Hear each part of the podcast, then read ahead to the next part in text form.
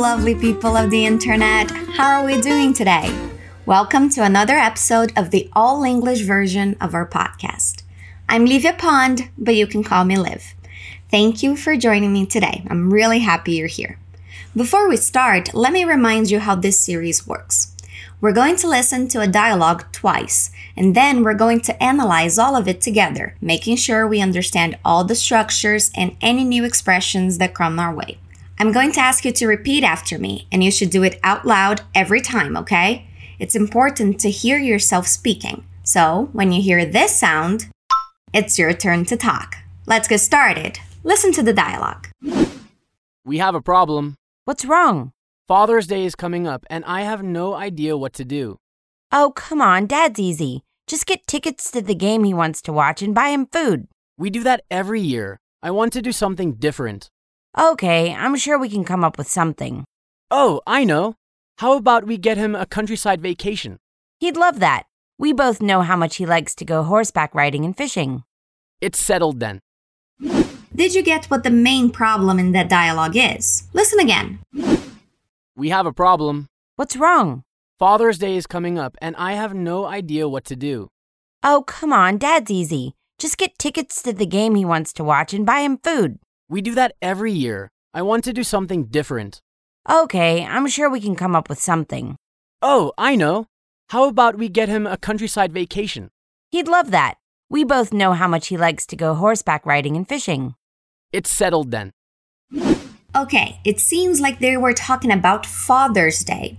So we just heard two siblings, a brother and a sister, talking about what to get for their father for Father's Day. In Brazil, Father's Day is always on the second Sunday of August every year. In the US, UK, and in Canada, the date is celebrated on the third Sunday of June. Some of our holidays share the same dates, some don't. It depends on the reasoning behind each holiday for each country. Okay, okay, let's get started. Our dialogue starts with a man saying, We have a problem. Let's repeat that. We have a problem. We have a problem. We have a problem. We have a problem. We have a problem. The sister wants to know what's wrong. What is the problem? Let's repeat. What's wrong? What's wrong? What's wrong? The brother answers saying, Father's Day is coming up and I have no idea what to do. First, let's repeat the date. Father's Day. Father's Day. Father's Day. He says that Father's Day is coming up. We'll see the use of that phrasal verb one more time in this dialogue. Come up has a couple of different meanings depending on the context and situation. Here, it means that a date is fast approaching, that something is happening soon. Let's repeat coming up. Coming up. Coming up. Father's Day is coming up. Father's Day is coming up. Father's Day is coming up. And I have no idea what to do. So, do you see his problem? Father's Day is almost here and he doesn't know what to do for their dad.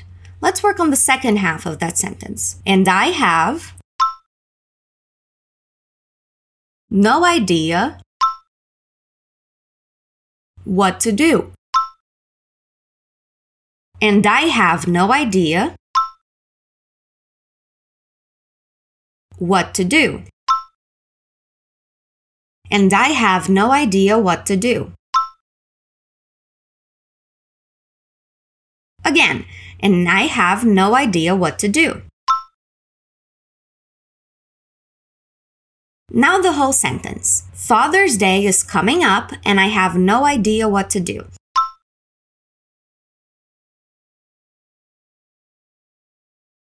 Father's Day is coming up and I have no idea what to do.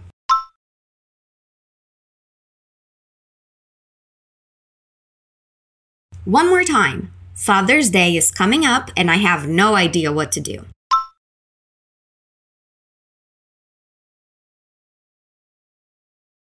Good job. The sister answers saying, Oh, come on. That's a very common expression used mainly when you don't believe what someone is saying or you want to argue with them. Like always in English, it has a couple of other meanings, but that's not important right now. Repeat. Oh.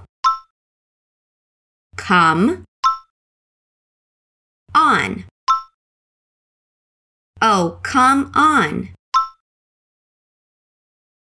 When you're speaking naturally, it's common to link those words together.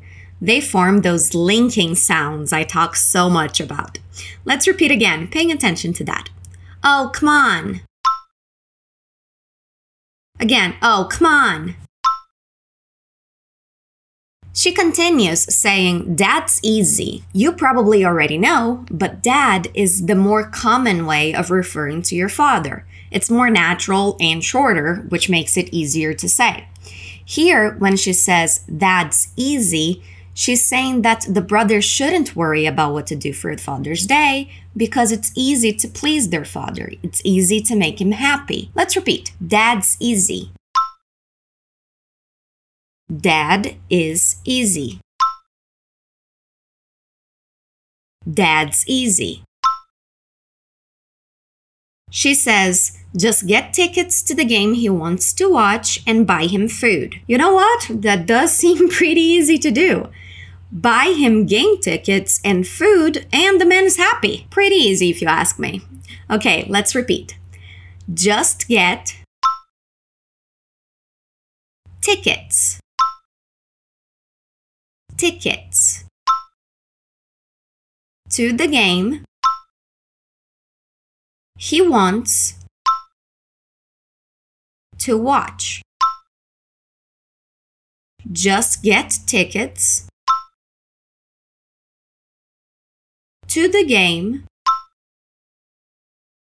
he wants to watch.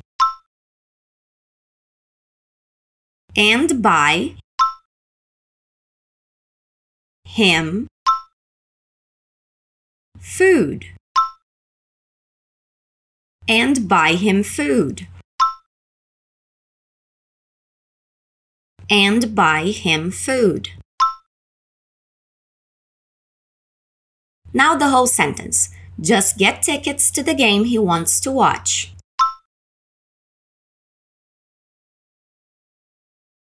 And buy him food. Just get tickets to the game he wants to watch and buy him food.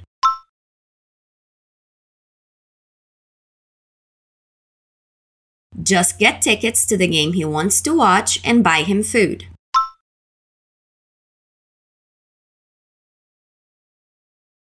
One more time.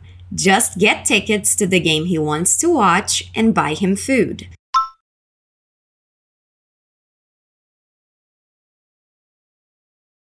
Whew, a little longer, huh? But we made it through. If you have too much trouble remembering what to say, or if you get lost, after this episode is over, you can download the PDF in the description and repeat the dialogue while reading it. But only after this episode, okay?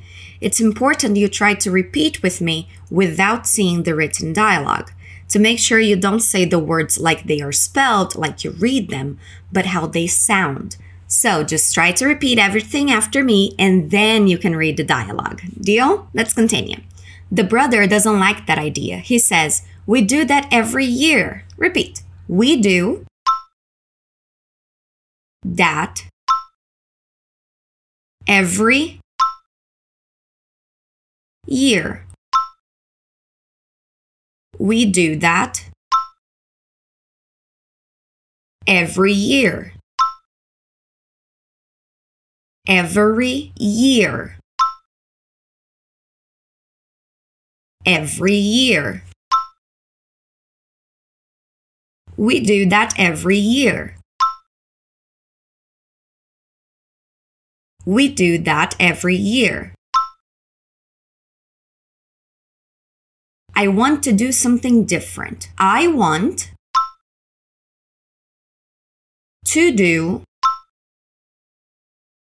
something different. I want to do something different.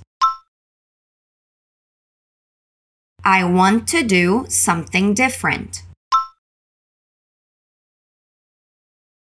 Again, I want to do something different. The sister says, Okay, I'm sure we can come up with something. Remember, I said we would see another use for the phrasal verb come up. Here it is. When we say come up with something, it means that we can create something. It's like suggesting or thinking of an idea or plan. Repeat come up. I'm sure. I'm sure we can come up with something. Okay, I'm sure. We can come up with something. Okay, I'm sure we can come up with something. Okay, I'm sure we can come up with something. Okay, I'm sure we can come up with something. Awesome. And the brother has an idea. He says, Oh, I know. So he thought of a plan. Repeat. Oh, I know. Oh, I know. Now he makes a suggestion. One of the most common ways of making a suggestion is starting the question with how about. Repeat, how about. How about. Now comes the real suggestion. We get him a countryside vacation. A countryside vacation means a vacation, a trip to a rural area outside of the city. That's what countryside means the land, the area outside of the city, in the more rural area surrounded by nature. Repeat countryside. Countryside. Vacation. Countryside vacation. How about we get him a countryside vacation? How about we get him a countryside vacation? How about we get him a countryside vacation?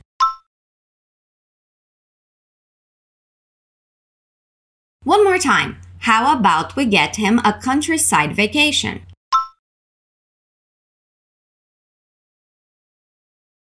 She answers saying he'd love that.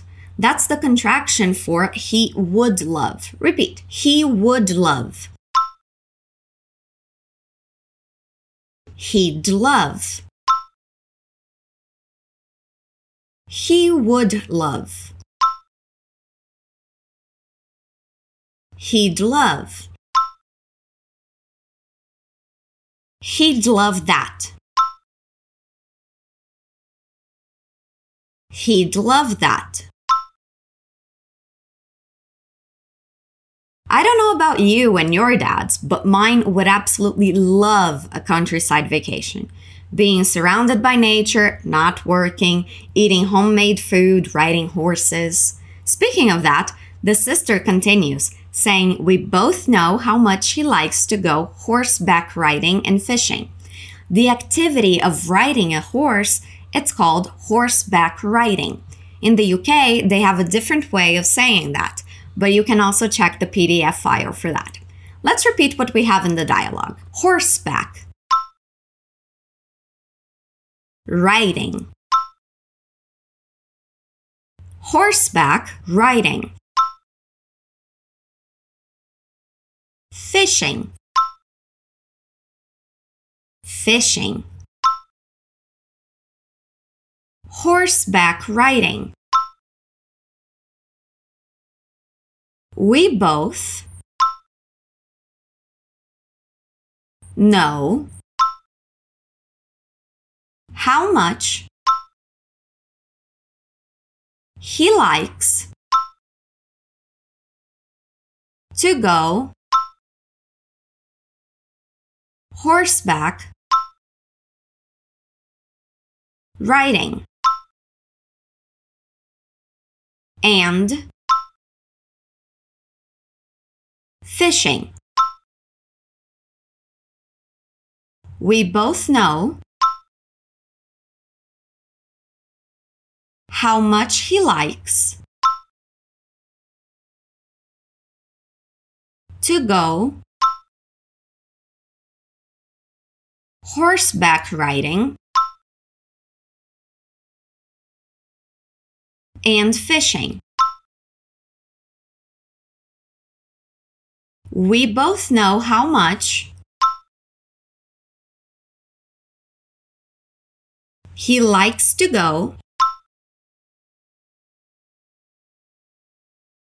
horseback riding and fishing. We both know how much he likes to go horseback riding and fishing.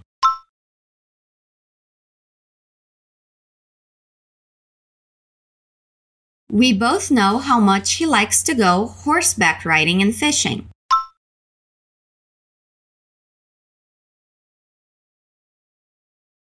One more time. We both know how much he likes to go horseback riding and fishing.